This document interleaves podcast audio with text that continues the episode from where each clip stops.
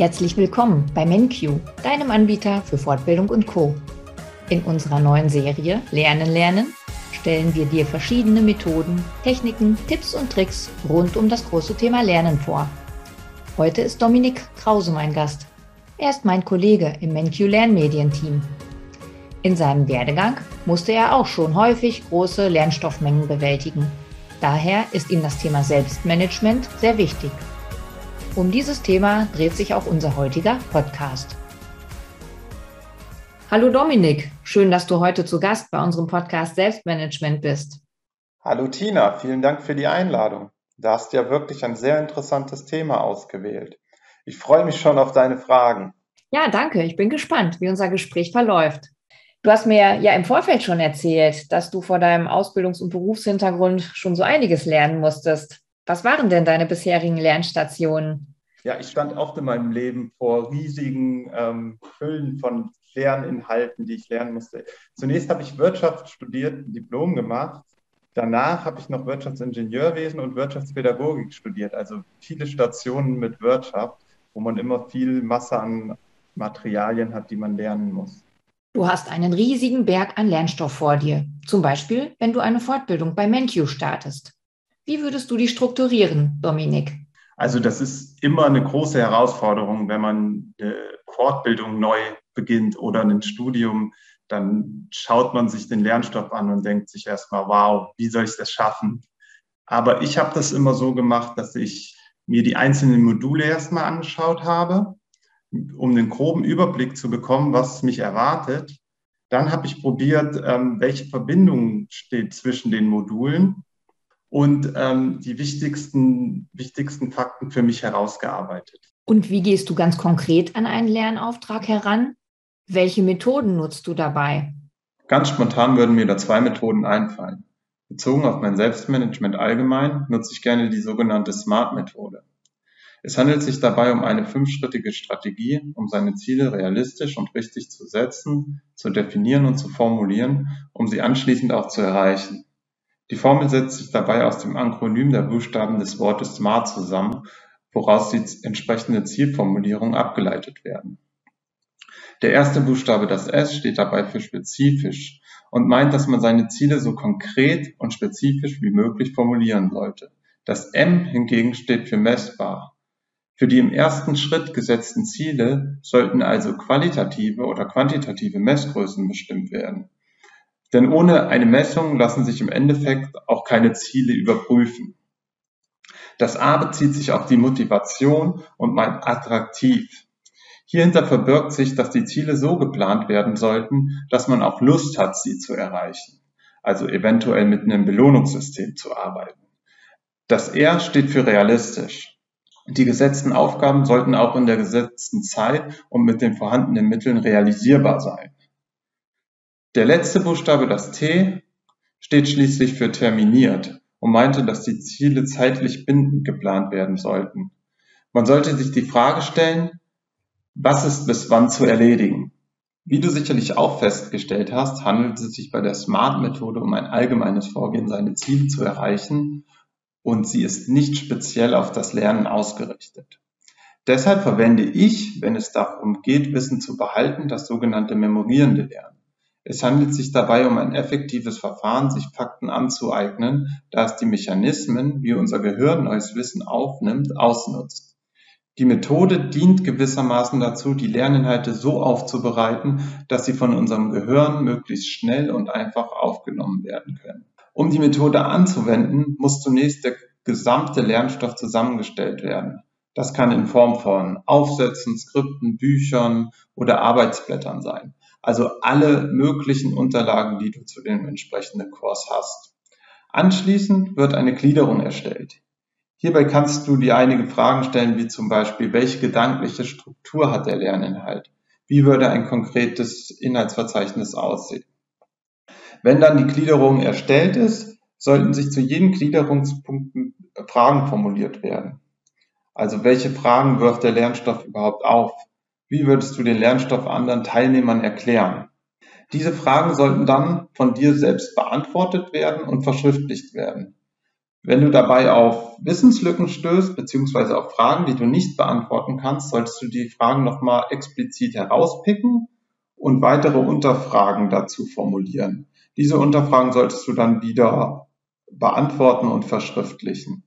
Ich verwende zur Umsetzung dazu immer Karteikarten, schreibe mir die Fragen auf auf eine Seite und auf die andere Seite die Antworten und habe am Ende des Prozesses einen Satz von Fragen, den ich dann im Zuge der Prüfungsvorbereitung ähm, immer wieder durchgehe und so den Stoff lerne. Dominik, man fühlt sich oft allein mit seinem Lernstoff.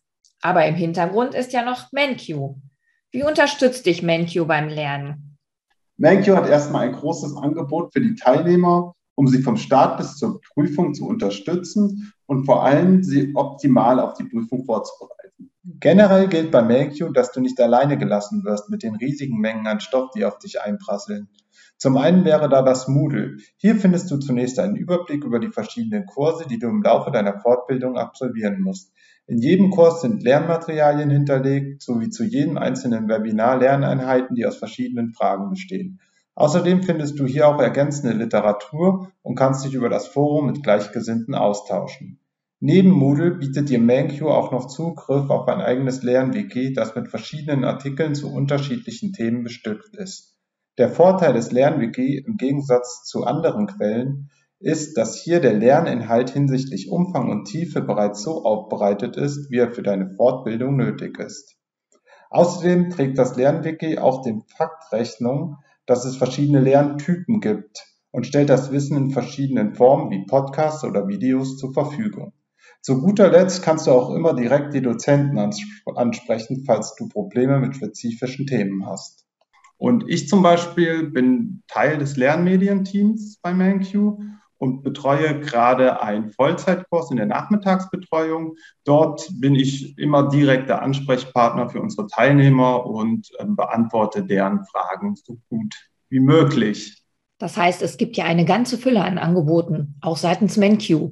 Das ist ein guter Rahmen, der hilft, sich zu strukturieren und sich selbst zu motivieren.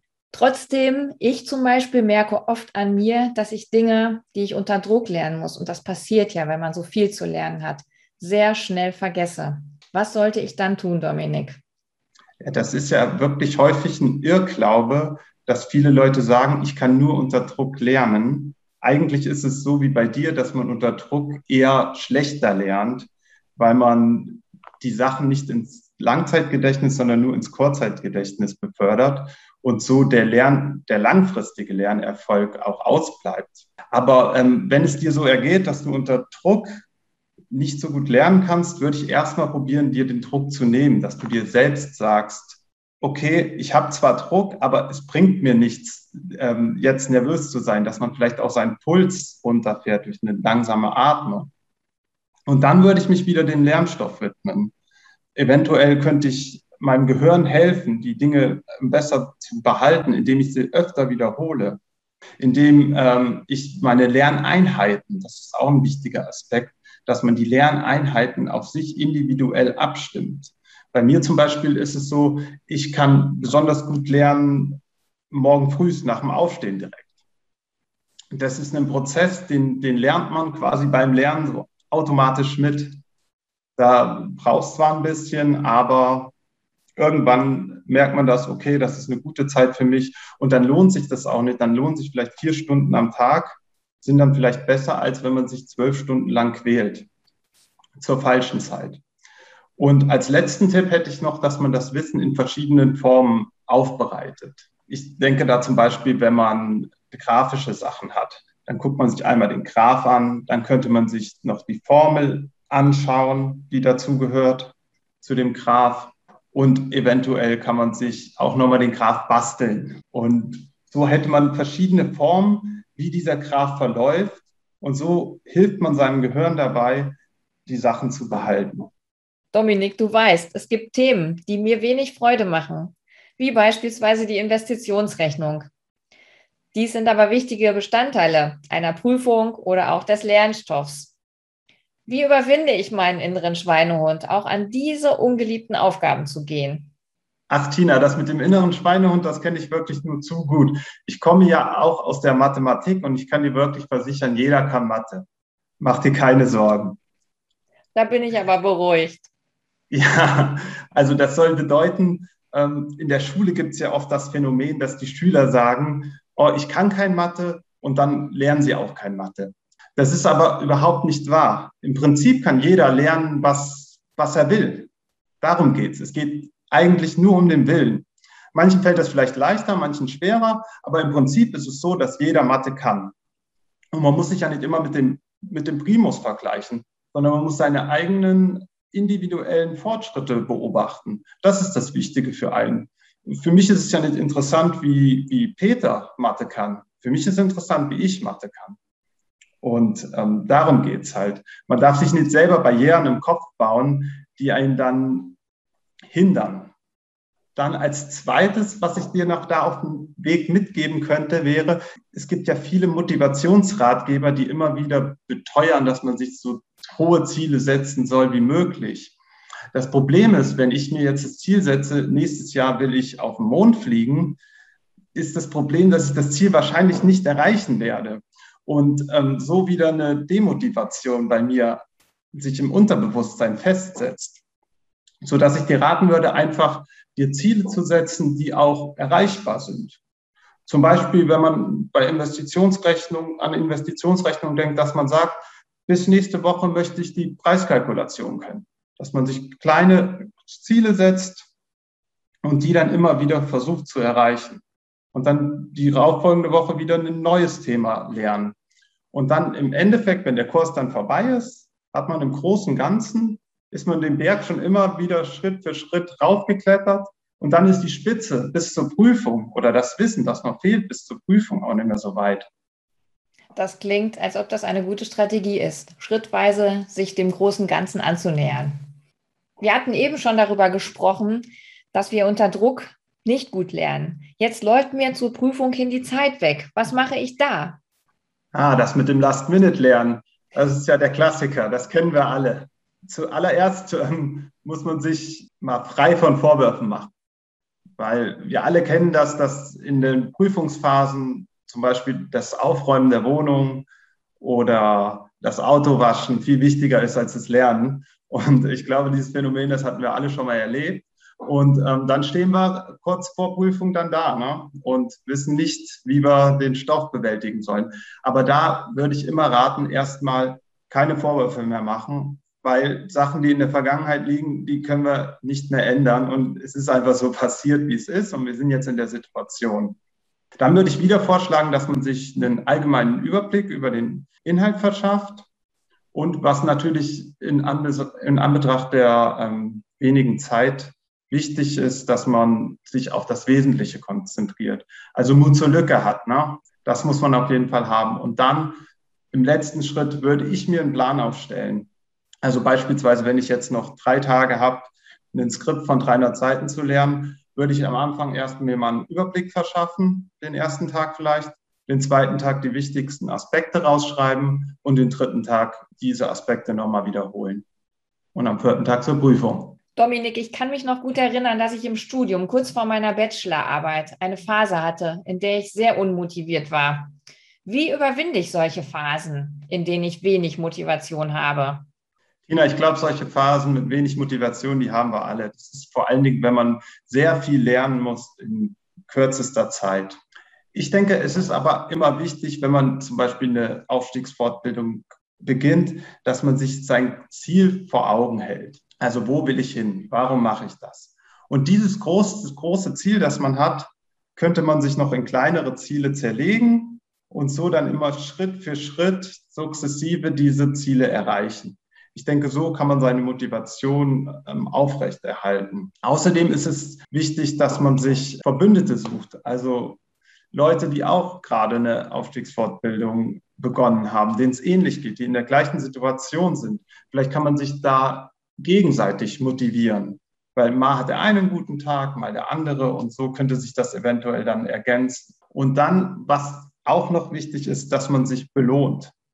Zum Beispiel, wenn man jetzt mal sagen, man hat jetzt drei Stunden gelernt, dass man einfach mal sagt, okay, dann gehe ich heute Abend mal ins Kino und denke gar nicht an meine Prüfung. Dass man sich immer wieder so kleine Belohnungen setzt und ähm, die dann auch realisiert. Gut, also ich nehme mit, Ziele klar vor Augen haben, aber am besten in Teilziele zerlegen. Ich suche mir Verbündete in meinem Umfeld, vielleicht auch neben den Teilnehmern des Kurses, Unterstützer in der Familie, die mich immer wieder motivieren und sagen, du schaffst das, bleib dran. Hast du noch weitere Tipps und Kniffe, die unseren Teilnehmern helfen könnten? Also im Prinzip ist es so, dass man an sich selber glauben muss beim Lernen. Man darf sich nicht denken, nein, das schaffe ich nicht. Man muss sich immer denken, ja, das schaffe ich und dranbleiben. Das ist auch wichtig, dass man, wenn man so eine Masse hat an Lernstoff, den man bewältigen muss, einfach dranbleibt. Und auch wenn man mal hinfällt, hinfallen, das ist nicht schlimm. Hauptsache, man steht wieder auf. Dominik, vielen Dank für das sehr persönliche Interview und die hilfreichen Anregungen zum großen Thema Selbstmanagement. Ich wünsche dir weiterhin viel Spaß bei der Arbeit im MenQ-Team und alles Gute für die Zukunft.